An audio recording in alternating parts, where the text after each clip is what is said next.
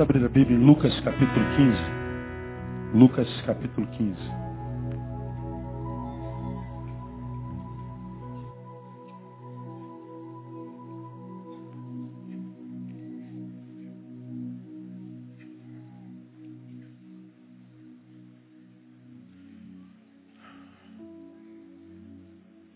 Todos nós conhecemos a passagem que registra a parábola do filho pródigo. Todos nós não, né? Quase todos nós. Tem gente aqui que não sabe nem o que é a Bíblia, né? Então eu vou ler com os irmãos, eu vou me prender num versículo, mas eu queria ler com os irmãos 15 de Lucas, a partir do verso 11, só para que quem não conhece a parábola nem a história, é, seja, introduzida no, seja introduzido no contexto para aquilo que a gente quer compartilhar nessa noite. Você já abriu Lucas 15, amém? Versículo 11. Disse-lhe mais, certo homem tinha dois filhos. O mais moço deles disse ao pai, pai, dá-me a parte dos bens que me toca. Repartiu-lhes, pois, os seus haveres. Poucos dias depois, o filho mais moço, ajuntando tudo, partiu para um país distante e ali desperdiçou os seus haveres vivendo dissolutamente. E havendo ele dissipado tudo, houve naquela terra uma grande fome e começou a passar necessidades. Então foi encontrar-se com um dos cidadãos daquele país, o qual mandou para os seus campos apacentar porcos. E desejava encher o estômago com as alfarrobas que os porcos comiam, ninguém lhe dava nada.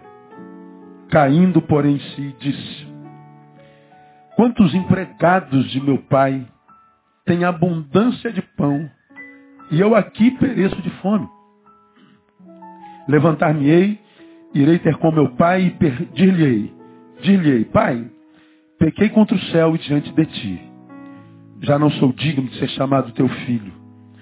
Trata-me como um dos teus empregados. Levantou-se, pois, foi para seu pai. Estando ele ainda longe, seu pai o viu. Encheu-se de compaixão e correndo, lançou-se-lhe ao pescoço e o beijou. Disse-lhe o filho, pai, pequei contra o céu e diante de ti, já não sou digno de ser chamado teu filho. Mas o pai disse aos seus servos, trazei depressa a melhor roupa, vestilha, ponde-lhe um anel no dedo e alparcas nos pés, Trazei também o bezerro cevado, matai-o, comamos e regozijemo-nos, porque esse meu filho estava morto, reviveu. Tinha se perdido, foi achado e começaram a regozijar-se. Amém, amados? Versículo 24. Porque esse meu filho estava morto. Repita por mim. Porque esse meu filho estava morto e reviveu. Muito bem, deixa a sua Bíblia aberta aí para a gente meditar um pouquinho. É o garoto, já preguei sobre esse, essa parábola centas vezes. Moleque faz 18 anos, e como quase todo moleque de 18 anos, ele já acha que sabe tudo. Estou pronto.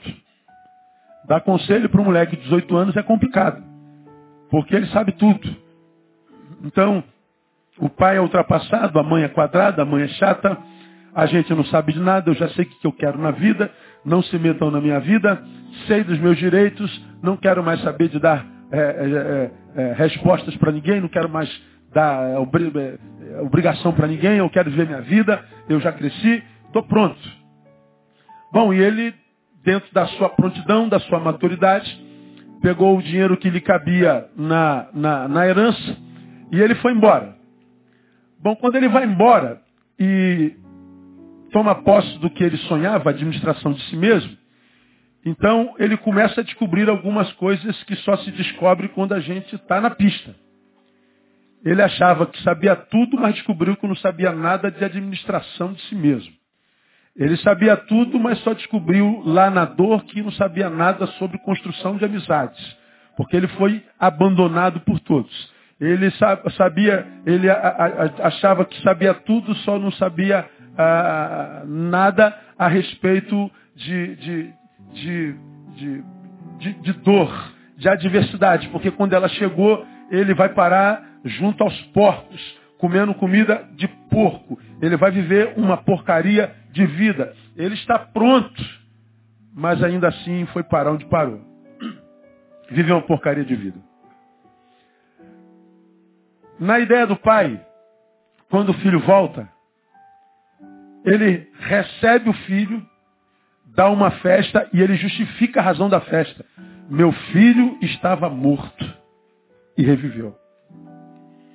Na concepção desse pai, morte não se estabelece na vida de uma pessoa quando o biológico fenece e falece. Na cabeça desse pai, a morte não é a ausência da vida. A morte é ruptura de alianças. Na cabeça desse pai, o filho morreu quando ele rompeu com o pai. Na cabeça desse pai, o filho morreu quando rompeu com família. Na cabeça desse pai, o filho morreu quando rompeu com seus valores. No filho desse, na, na, na, na, cabeça desse pai, a morte vem antes do fim da vida. É sobre o que eu tenho pregado nesses últimos 20 anos, que há muita gente que morre antes da morte chegar. Aconteceu com esse filho. A morte não havia chegado, mas ele já estava morto.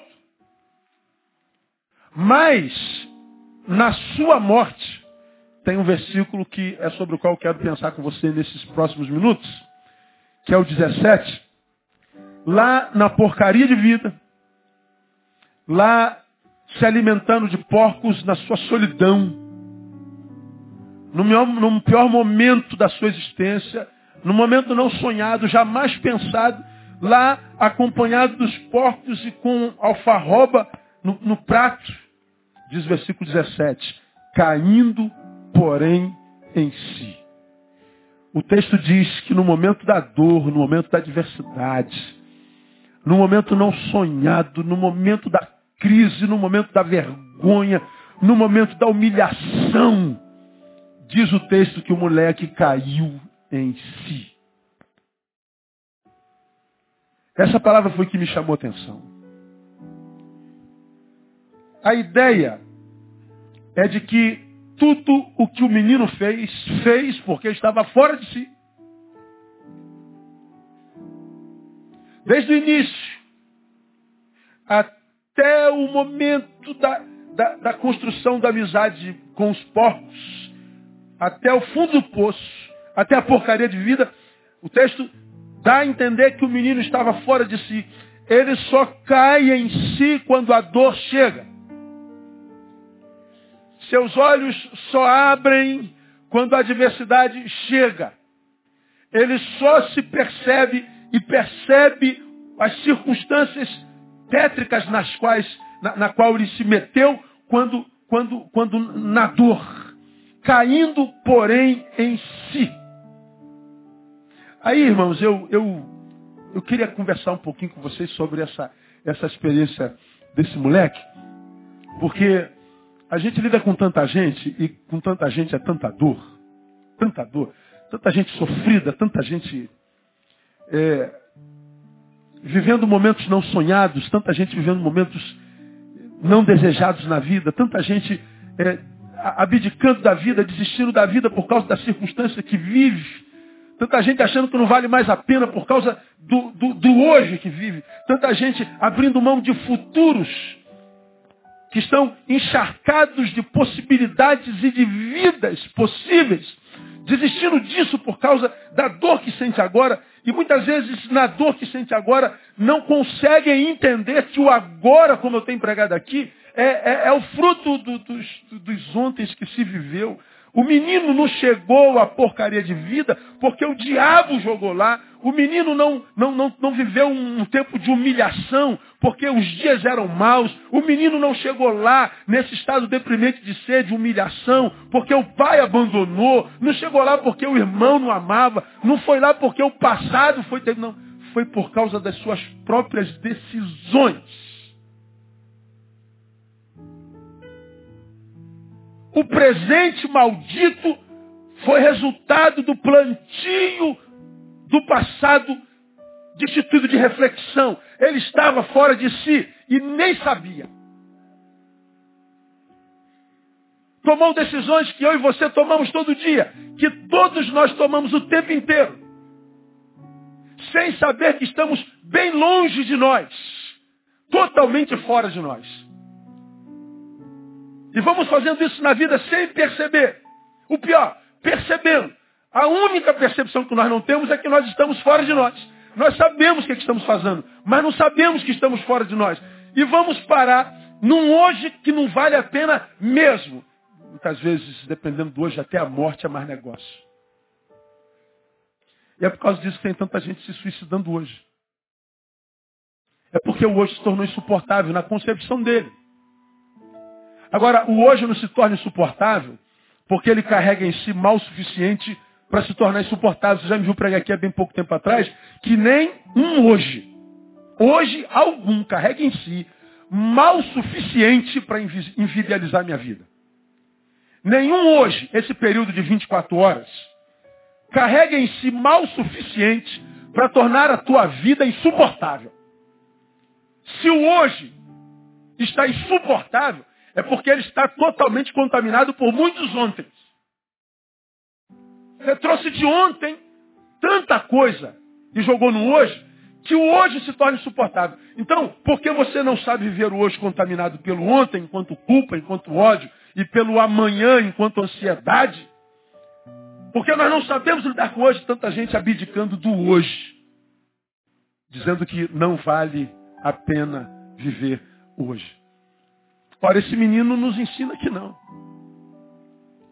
Esse menino, como já preguei aqui, não vou repetir isso, ele teve coragem para fazer a besteira, ele teve coragem para fazer a, a, idiotice, ele teve coragem para romper com a família, ele teve coragem para bancar própria, o próprio sonho e foi. E aqui, na porcaria de vida, ele também tem coragem para dizer assim, eu vou me levantar, vou voltar para o meu pai, porque o empregado do meu pai vive uma vida dez vezes melhor do que a minha, e eu vou voltar e vou pedir perdão ao meu pai. Pai, eu pequei contra ti, pequei contra o céu. Eu não quero mais ser tratado como teu filho, eu não tenho mais direito. Eu quero ser só um empregado. Porque esse moleque lida com hoje, agora em si, de forma sábia. O caminho é o da restauração, o caminho é o da honra. O caminho é o da restituição. Porque quando ele estava fora de si, saudável, gordo, cheio da grana, ele foi parar na porcaria de vida. Mas na porcaria de vida porque não se vitimizou, porque não passou a morrer de pena de si mesmo, porque não tratou a si mesmo como um pobre coitado, como uma vítima do sistema, da família, seja lá de quem for. Ele foi homem. Ele diz, eu vou me arrepender e vou voltar. E quando ele toma o caminho da consciência, ele recebe o anel de filho, ele recebe a melhor roupa e a roupa do filho, ele recebe o abraço do pai e ele recebe de volta a vida pela misericórdia de Jesus. Eu quero dizer para você que está aqui vivendo uma porcaria de vida. É possível que o Pai te devolva a vida que vale a pena hoje no nome de Jesus. Catuca alguém ó, que está na sua frente, assim, nas costas dele, e fala assim, ó, a esperança para você, irmão.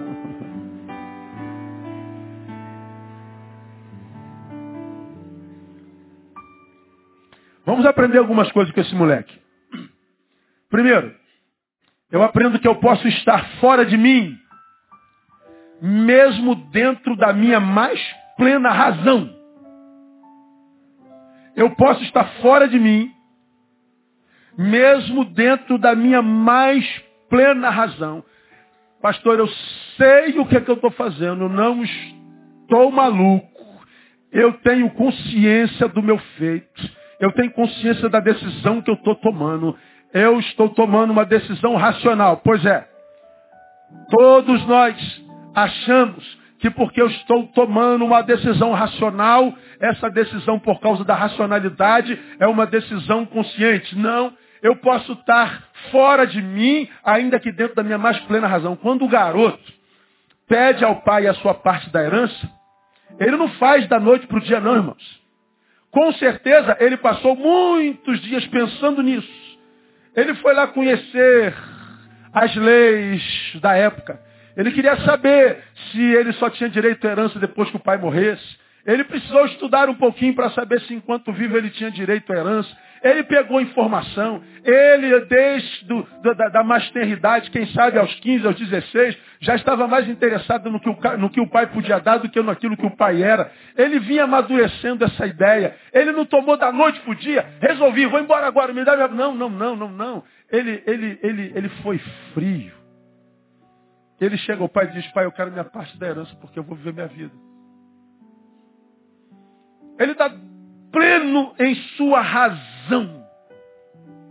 Ele pensou, ele mastigou, como eu digo, com os dedos do cérebro.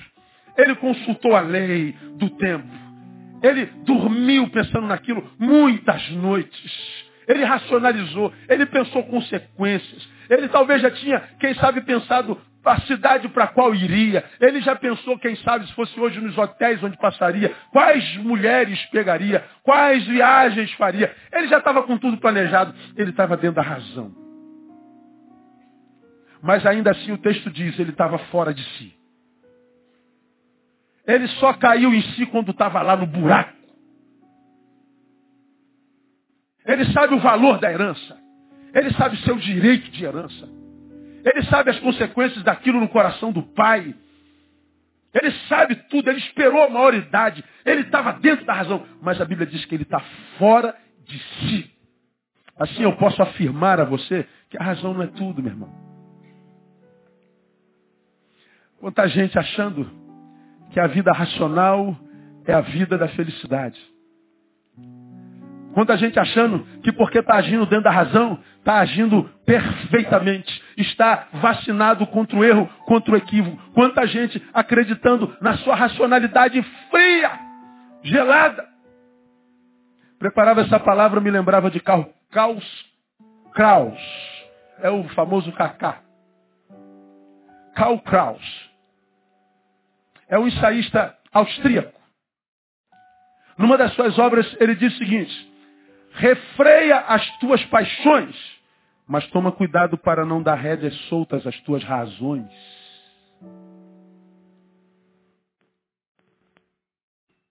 Refreia as tuas paixões. Cuidado com a paixão. Ela arranca a tua razão. Cuidado com as tuas tensões, com os teus tesões. Cuidado com as tuas paixões. Mas ele também diz, mas também Cuida para que tu não derrede as soltas as tuas razões. Ele está dizendo a verdade. A paixão pode produzir muito mal, mas a razão pura, a razão fria, a razão seca, pode fazer tanto mal contra a paixão irracional. Eu achei isso brilhante.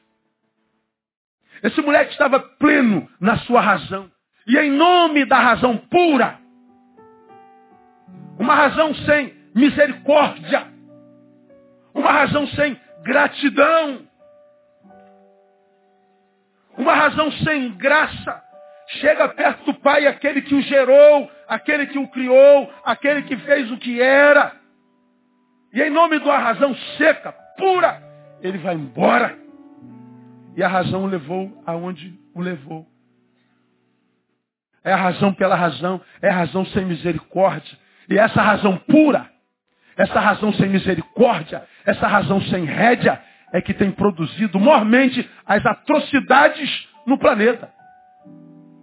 Quero ver quem é que pode me dizer que Hitler não sabia o que estava fazendo.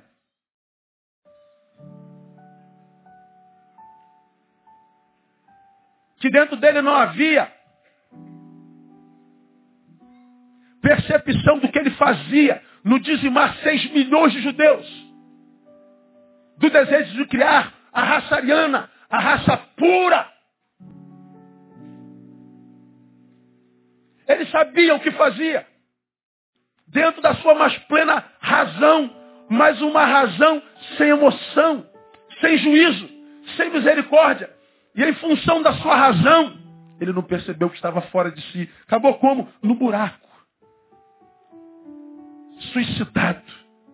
Infeliz é a razão pura que seca o homem. É a razão pura que é o nome dado ao que eu chamo de amor patológico. Há muita gente que tem amor patológico e chama de razão. Peraí, pastor, o senhor, o, senhor, o senhor pode explicar um pouquinho? Posso. O amor patológico é aquele nome do qual saímos, já preguei sobre isso aqui, fazendo uma série de sermões, para viver a nossa própria vida. Uma pessoa, ela chega à maturidade, não foi feliz em fase nenhuma da vida. Então, em algum momento, ele acha que amadureceu, principalmente intelectivamente, julga estar sendo batizado por um amor próprio. Eu agora vou cuidar da minha vida.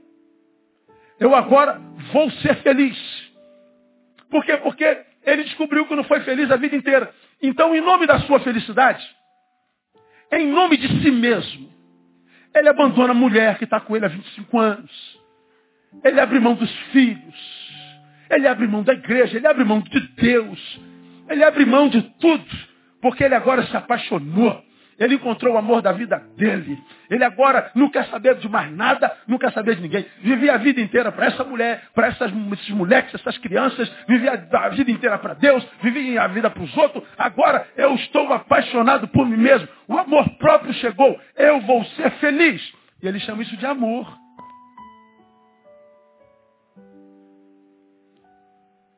Só que a psicologia chama muitas vezes de amor patológico. Porque é um amor construído sobre a destruição e o divórcio de tantos outros amores. Ele acha que o amor da família, o amor dos filhos, dos amigos de Deus, o amor que o trouxe até aqui, não são páreos ao amor que apareceu agora e que ele conhece há alguns meses. Mas esse amor gerou nele amor próprio. Então, em nome do amor que ele tem por si, eu sei o que, é que eu estou fazendo. Não se meta na minha vida, pastor. Mãe, não venha atrás de mim me dar conselho. Não me venham amigos dizer, porque eu sei o que, é que eu estou fazendo. Eu vou ser feliz. Ele vai embora para viver o amor dele. Só que ele não sabe que o ganho que ele tem nessa paixão é em cima da perda de tantos outros amores. Como eu digo, esse novo casamento é em cima de muitos outros divórcios. Ele aqui nem se sabia infeliz. Mas porque apareceu um amor, ele então julga-se infeliz e agora vai ser feliz em nome do amor próprio. Ele não sabe que ele ganha algo, mas perde muito mais. Mas quando é que ele vai descobrir isso? Quando ele cair em si. Lá na frente, depois de alguns meses, depois de algum ano ou dois, então ele vê a besteira que fez, só que olha para trás e já não pode mais restaurar a vida. Infelizmente, nem sempre a história de todos nós acaba feliz como a desse menino. Nem sempre, aliás, quase nunca, portanto, na maioria das vezes, quando fecham-se a cortina da nossa história, não aparece no palco que eles foram felizes para sempre. Não, quase sempre eles foram infelizes para sempre. O camarada diz, eu sei o que, é que eu estou fazendo. Foi pensado. Eu agora cuido de mim. Ele está dentro da razão dele. Mas não sabe que está fora de si. Ele chama de razão pura um amor ingrato. Um amor que despreza outros amores. Um amor que desconfigura o valor de tanta gente que está com ele há tanto tempo e das quais ele é resultado e produto. E ele vai ser um algo novo, construído em cima de uma aventura. Como você já ouviu alguém não muito longe daqui, ele vai construir o seu futuro, a sua vida em cima da sorte. E geralmente quem joga com a sorte se encontra com azar. E nós vemos essa falência emocional que a gente vê na sociedade hoje. A gente vê o suicídio graçando. A gente vê uma geração de gente arrependida pela besteira que fez. Uma geração de gente cuja vida é marcada no hoje por uma porcaria. Gente que da porcaria de vida que vive, olha para trás e diz, eu era feliz e não sabia. Perdeu a chance. Então com esse moleque eu aprendo que eu posso estar dentro da minha mais plena razão e ainda assim fora de mim. Esse garoto sabia o que estava fazendo. Ele só não sabia que estava fora de si. Foi lá atrás que ele caiu em si. Segundo, posso estar fora de mim, mesmo que minhas emoções estejam plenamente equilibradas. De um lado eu posso estar fora de mim e minha razão no lugar. Por outro lado, o moleque me ensina que eu posso estar fora de mim, mesmo que minhas emoções estejam plenamente equilibradas. Porque tudo que esse menino não foi é sentimental. Pai, tenho que trocar uma ideia com o senhor aí. Ô meu filho, fala filhão, campeão. Não, não me chama de campeão não. O bagulho é doido hoje. Parada é o seguinte, ó, já consultei todas as leis. Eu sei que na minha idade eu tenho direito à minha parte da herança. E eu quero minha parte da herança, eu não quero papo. O que, que o pai faz? Nada. Restitui-lhes os seus haveres. É assim, filho. Frio desse jeito, filho? É. Tá bom. É o que você quer? Toma. Esse pai não era bobo, não. Ele sabe que existem pessoas que só aprendem na dor. Pais existem para tentar livrar os filhos de dores, mas alguns filhos não têm a escuta familiar. Algumas pessoas não têm escuta terapêutica. Então, muitas vezes é preciso permitir que a dor o alcance. Para quem sabe, haja esperança. Esse moleque estava com a razão no lugar. Ele não foi com sentimentalismo. Quando ele foi falar com o pai, não havia ira no coração dele. Ele não chegou lá dizendo, vou embora porque o Senhor, porque o Senhor, porque o Senhor. Não havia mágoa, não havia rancor, não havia nada do lado de dentro que pudesse justificar a ruptura, muito menos havia paixão do lado de fora. O moleque estava com a, razão, com a emoção no lugar.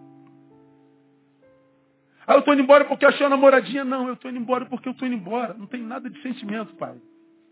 Meus sentimentos estão completamente equilibrados. Mas meu filho, ele poderia perguntar, eu fiz alguma coisa? Não, o senhor não fez nada. Algum trauma? Não, não tem trauma nenhum, pai. Eu sei o que eu estou fazendo. Eu estou pronto, pai. Mas o texto diz que ele estava fora de si. Interessante isso, né? Eu posso estar fora de mim mesmo que as emoções, as minhas, estejam totalmente no lugar. Esse menino vivia isso. Ele não estava com as emoções desequilibradas. Pelo contrário, o que havia dentro eram sonhos. Caramba, agora eu vou ver minha própria vida, Léo. Vou comprar meu apartamentozinho, meu carrinho. Hã? Cada dia uma mulher aí, olha aí. Uma preta, uma loura, uma morena, uma ruiva. Aí, na outra noite, tudo junto. A rapaziada, hã? balada, cabana do Capone, toda sexta-feira. Olha aí. Que beleza. Cheio de sonhos. Já devia ter desenhado o apartamentozinho dele. Né? Ele pensou na, na, na festa de, de, recepção, no destino sonhado. Ele estava cheio de sonho. Ele estava cheio de projetos. Ele estava cheio de esperança. Agora eu vou ser feliz, não tenho que dar satisfação para mais ninguém. Não vou trabalhar mais para pai nenhum de graça. Com esse pai quadrado, essa mãe mala. Não, estou fora desse negócio. Agora eu vou viver a minha vida. Veja, o moleque estava cheio de esperança do lado de dentro. Na cabeça dele já havia sido construída uma vida melhor. Na cabeça dele, ele sonhava com liberdade, ele sonhava com autonomia. Percebam que todos os sentimentos que o levaram eram legítimos. Todos os sentimentos que o levaram eram pertinentes. Não havia sentimento nenhum nele que nós poderíamos acusar de pecado. Mas ainda assim o texto diz que ele estava fora de si.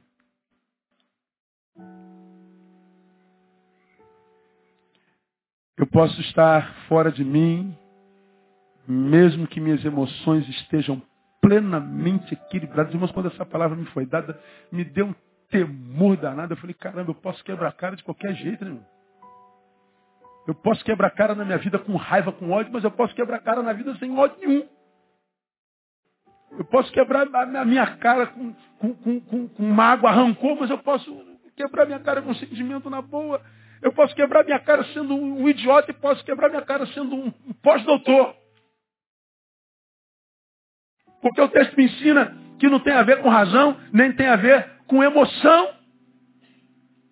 Portanto, nós vamos à terceira lição.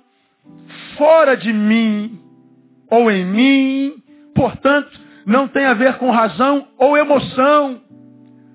Fora de mim, portanto, tem a ver com senso de valores. Quando é que a luz da palavra eu sei que eu estou fora de mim? Quando é que a palavra, a luz da palavra, eu sei que eu estou em mim de fato? Quando é que eu sei que as decisões que eu estou tomando, estou tomando comigo, ou as decisões que eu estou tomando, estou tomando longe de mim? Analisa teu senso de valor. Aí você vai saber o que ou quem está agindo em você. Primeiro, o jovem estava fora de si porque trocou a amizade do pai pela amizade do mundo.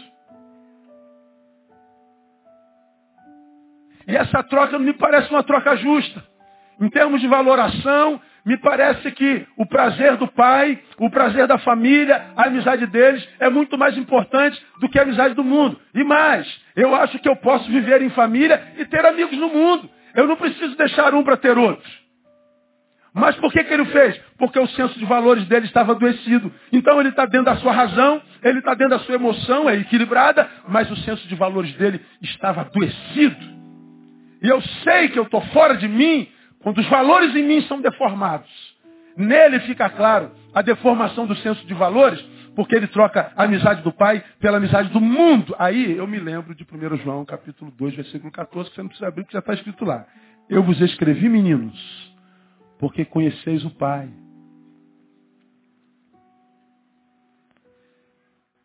Eu vos escrevi, jovens, porque sois fortes, e a palavra de Deus permanece em vós, e já vencestes o maligno. Olha como é que o João fala para o menino, para o jovem. Eu vos escrevi porque conheceis o Pai. Pai do qual esse menino está se afastando. Então ele está se afastando do conhecimento.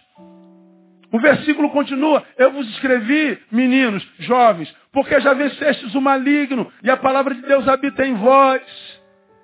Porque na cabeça de João, a luz do Evangelho, vencer o, o, o inimigo é simplesmente permanecer no Pai. Menino, você conhece o Pai. Você é forte. A palavra de Deus está em você. Você já venceu o inimigo. Por quê? Porque a ação do inimigo é matar essa relação com o Pai. É destruir essa relação com o Pai. Satanás sabe que um menino fora do Pai continua menino. Só que o menino longe do Pai pensa que é homem. Só porque está longe do Pai. Ele está vitimizado pelo pior engano, que é o auto-engano. Ele tem uma visão equivocada de si mesmo. Então é presa fácil para Satanás. É fácil pegar um filho que se afastou do pai e jogá-lo na porcaria de vida. Eu duvido que Deus tenha colocado essa palavra na minha boca sem que ele trouxesse um filho aqui nessa noite que está longe do pai e que está vivendo uma porcaria de vida. O Senhor está dizendo, hoje é o dia de você voltar para casa. Porque Ele é testemunha do que você está vivendo. A luz do Evangelho, ser vencido pelo maligno é abrir mão do Pai. Portanto, vencer é simplesmente permanecer no Pai, é não abrir mão dele. Então, derrotado à luz da palavra, independente do racionalismo, derrotado à luz da palavra, independente do emocionalismo, é todo aquele que abandona o Pai. Por quê? Porque seu senso de valores foi tocado, seu senso de valores foi mexido, seu senso de valores foi deformado. É só você fazer uma análise. Quantas pessoas estão longe da igreja porque descobriram, ah, eu descobri que Deus não existe. Ah, eu descobri que eu não preciso de igreja. Ah, eu descobri que, eu descobri que, eu descobri que toda descoberta o leva para longe do Pai. E essa descoberta que o leva para longe do Pai é uma descoberta racional, uma ação racional. É verdade, alguns estão longe do Pai, estão longe da comunhão, porque se machucaram na família cristã, foram abusados, feridos, decepcionados. Em função desse abuso, desse ferimento, dessa decepção, se afastaram do Pai. Sim, você se afastou por causa das emoções mexidas. Agora, o que o texto está dizendo, independente da razão e da emoção, O que aconteceu contigo, sobretudo, foi a deformação do senso de valores. Você está sendo derrotado e nem sabe. Você está em processo de decadência. Essa noite é uma noite de reflexão, aquela a respeito da qual a gente fala aqui. Reflexão da nossa vida. E como é que a gente faz reflexão da nossa vida? Comparando o que a gente é hoje com o que a gente foi ontem. Pega você, ou o que você foi há dois anos atrás, há três anos atrás, coloca do lado de quem você é hoje e compare um com o outro. Pegue você quando você estava no altar, quando você estava na presença dele. Quando você estava na sua vocação e coloca do lado do que você é hoje. Veja se a sua vida melhorou, se a sua vida piorou. Veja se você está em processo ascendente ou descendente. Ascendente ou decadente. Eu tenho certeza que qualquer filho que está longe do pai está longe do conhecimento. Está longe da vocação e da razão para a qual nasceu. Longe do pai é o que não deveria ser. De tal forma que quando chega ao fundo diz, os empregados do meu pai são melhores do que eu. Os empregados do meu pai são mais abençoados do que eu. Não é porque os empregados são maiores, é porque ele se deformou, se tornou menor. Mas se ele volta, ele volta para o seu estado original. Então deixa o Espírito Santo de Deus mostrar no teu coração nessa noite, filho. Papai está dizendo, volta para casa. Eu ouço a palavra como quem fala em nome do pai, e o pai está dizendo, estou com saudade de você, filho. Para de viver nesse processo decadente, porque você vai chegar à porcaria de vida. Esse é o tempo da restauração. O jovem estava fora de si, porque ele trocou a amizade do pai pela amizade do mundo. Mas o jovem estava fora de si, porque pensou somente em si, desprezando o valor da família. Alguém poderia tê-lo aconselhado, pô, cara, você vai entristecer teu pai desse jeito, não quero nem saber do meu pai, brother. Teu irmão, cadê aqui, irmão, cara? Cara, os seus amigos, cara, tudo que você. Cara, eu não quero saber de ninguém. Meu mundo se tornou do tamanho do meu umbigo. Meu mundo se tornou do tamanho da minha estatura. Nada do que seja eu vale. Não amo nada que não seja espelho ele vai. E ele mostra o quanto ele estava fora de si, porque ele pensou somente em si, desprezando o valor da família. Eu me lembro de 1 Timóteo capítulo 5, versículo 8. Se alguém não cuida dos seus, principalmente dos da sua família, tem negado a fé. E é pior do que um incrédulo. À luz da palavra, uma pessoa em si é aquela que vê a sua família como o que tem de mais valor no mundo. É alguém que ama a igreja, mas ama a família mais. É alguém, é alguém que ama a vocação, o trabalho. É alguém que ama a, a, a, a carreira, mas ama a família mais. É alguém que celebra o Senhor e o agradece por tantos lugares que pode ir em função do que tem, mas agradece muito mais por ter para onde voltar e por quem o espera lá. Como é que a gente sabe que o moleque estava fora de si? Ele desprezou o valor da família. Achar que há sensações ou amores mais preciosos, locupletantes do que a família só se estiver fora de si mesmo. Aí alguém disse outro dia, né? Busca aprender, filho, com teu pai e com a tua mãe. Porque se você não aprender, aprenderá com o mundo. E o mundo não ensina com o mesmo amor.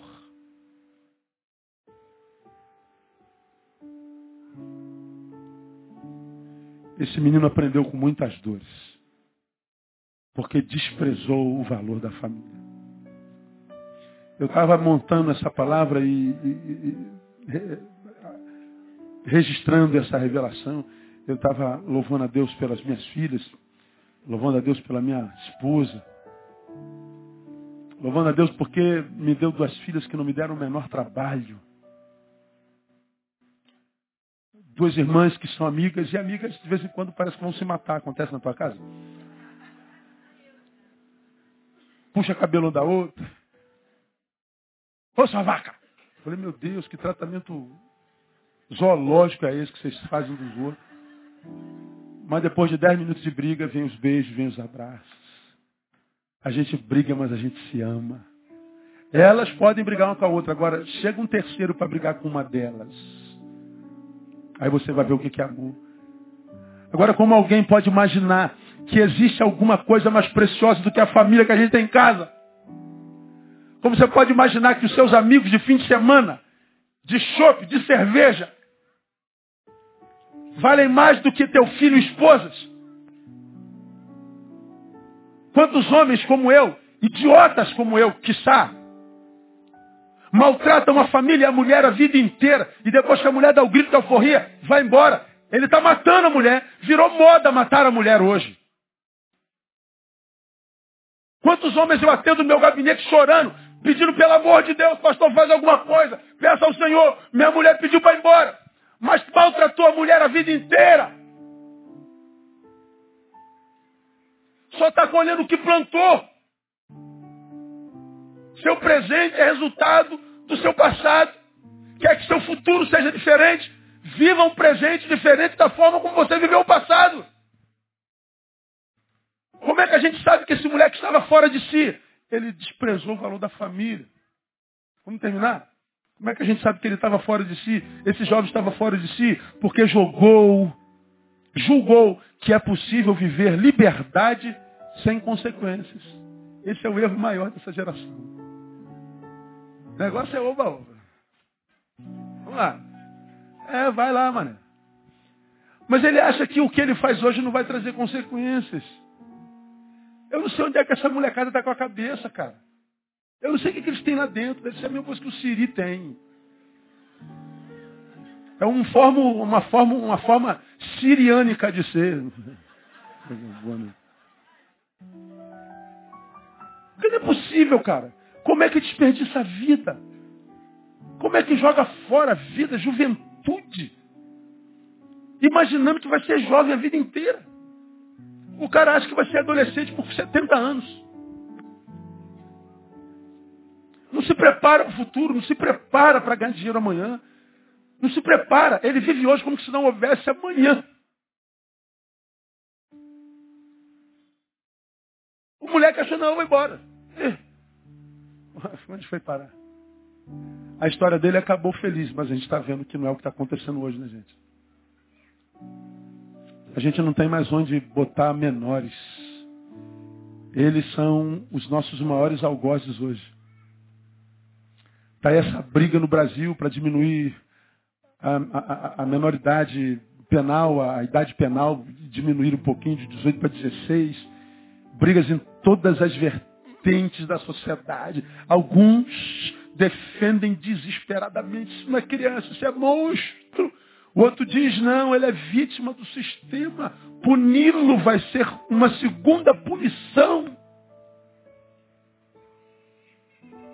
Mas nós estamos vendo os monstros sendo fabricados cada vez mais precocemente. Chamar os menores de hoje de pequeninos, como eram chamados no Novo Testamento, é quase uma ignomínia. Pegar um menor e dizer, isso é o protótipo do reino. Quem não fizer-se como uma criança como esta, não pode ver o reino de Deus. Como que eu posso pegar uma criança hoje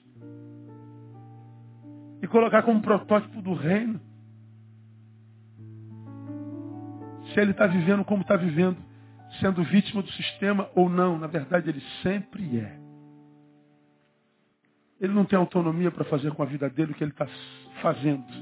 Ele é vítima dos seus pais. Ele é vítima de pais pródigos que cresceram, que não voltaram para o pai e viveram a porcaria de vida na adolescência, na juventude, na maturidade e está entrando na terceira idade. E eles estão produzindo filhos já doentes. Timóteo fala sobre isso. Os últimos tempos seriam penosos. Ele está falando das últimas gerações. que gerariam filhos amantes de si mesmos. A palavra do versículo 2, eu preguei sobre isso aqui, é terrível. Nós geraríamos filhos sem afeição natural. O afeto não faria mais parte da natureza humana. É como se nós produzíssemos carne sem coração. É como se nós produzíssemos filhos sem amor, sem afeto. Por isso seriam, porque não têm afeição natural, seriam amantes de si mesmos. O afeto é direcionado só por si mesmo. E o outro, dane-se. O resultado seria a total indiferença. Que a indiferença gera o que? Morte, violência, estupro. Como preguei no Dia Internacional da Mulher, no dia 8, feminicídio. 138 mulheres são assassinadas todo dia no Brasil.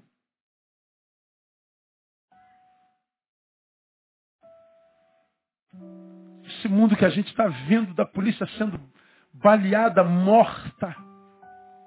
Temos um, um jovem nosso aqui, oficial, que domingo veio pedir, eu, eu, eu pedi pelos PMs. No domingo passado ele disse, pastor, ora por mim, eu fui posto como chefe de uma UPP. Aí eu falei, ai meu Deus do céu, eu, eu, eu já, eu, já, eu fui para casa falando com o André, cara, como é que a mãe dorme? Como é que o pai dorme? Que mundo é esse, cara, que a gente está vivendo? Que mundo é esse que a mulher mata o casal de filhos gêmeos para se vingar do marido.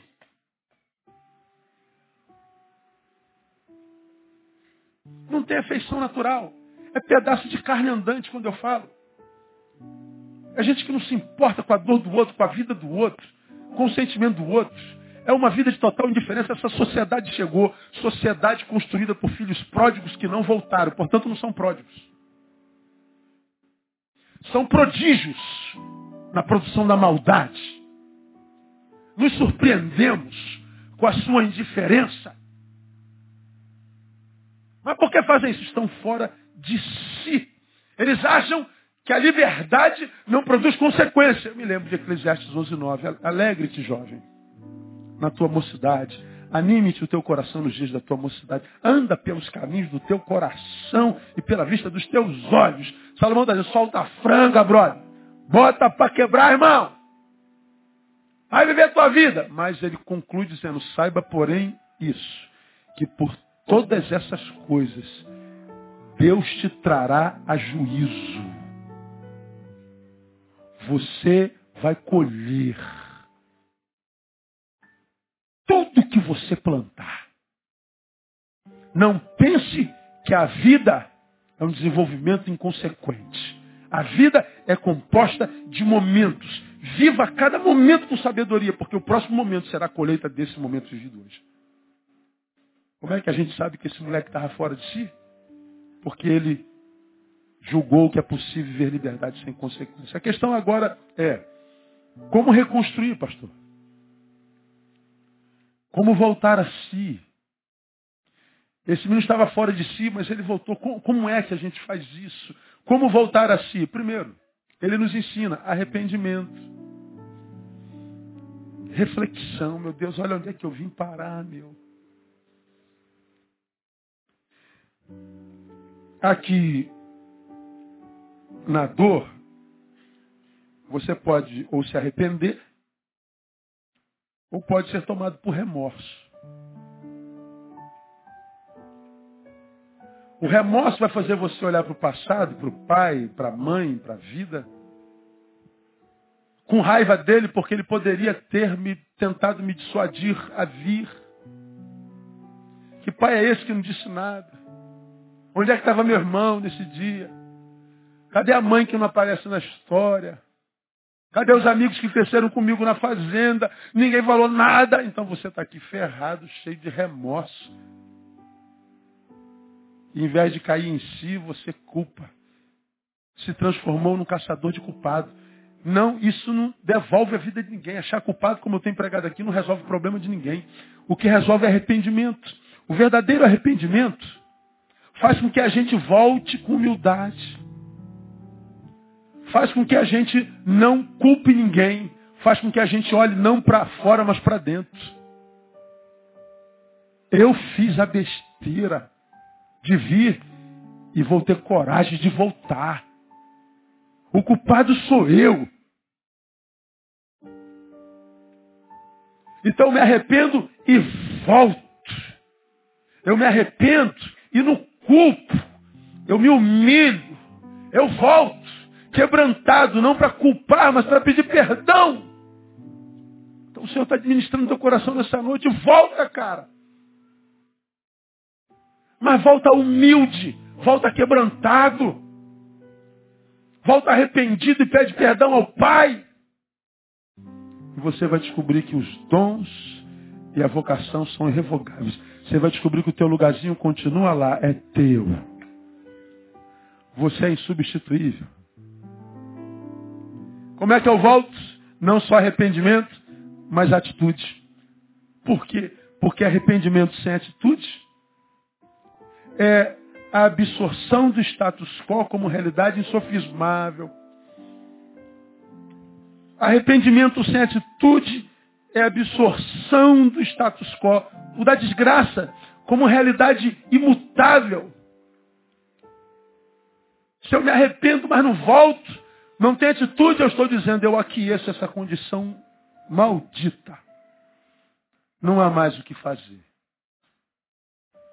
E aquecer a condição, acreditando que ela é imutável, na verdade é se render à covardia. Então daí onde você está, se você está numa porcaria de vida, ou a caminho para ela, o Senhor nessa noite está te dizendo, intercepta esse processo decadente.